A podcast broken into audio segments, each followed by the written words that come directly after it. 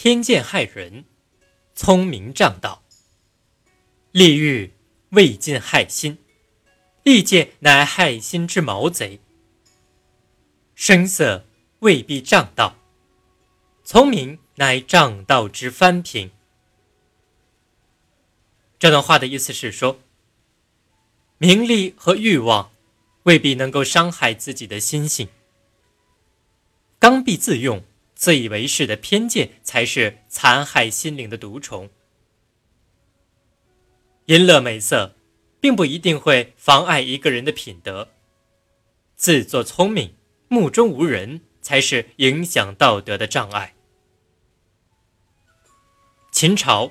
丞相李斯为奸臣赵高所陷害，赵高严刑拷打，审讯李斯。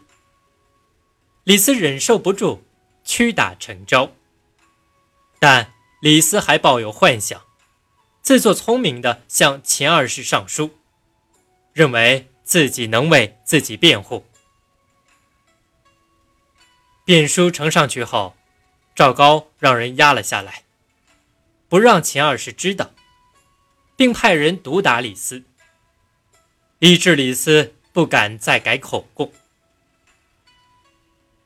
秦二世当时也没有亲自问李斯问明真相，而是偏听偏信，对赵高的意见言听计从。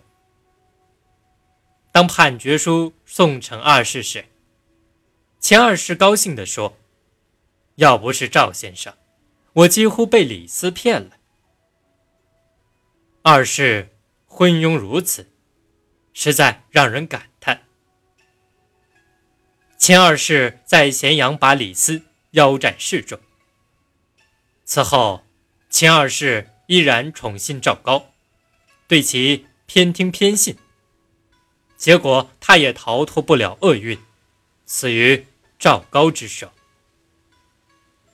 聪明害己，偏见害人。聪明仗道，此言不虚。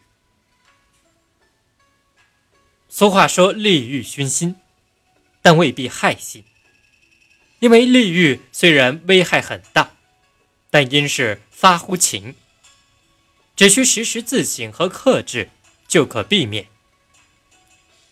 至于主观偏狭的思想方法，因出于理，所以非短时间所能改变，也容易危害到人的本真之心。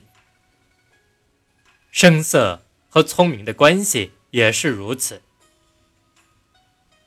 人因为自觉聪明，处事办事就会主观武断，听不进不同的意见，也就容易犯下致命的错误。孟子说：“人之患，在好为人师，必为此理。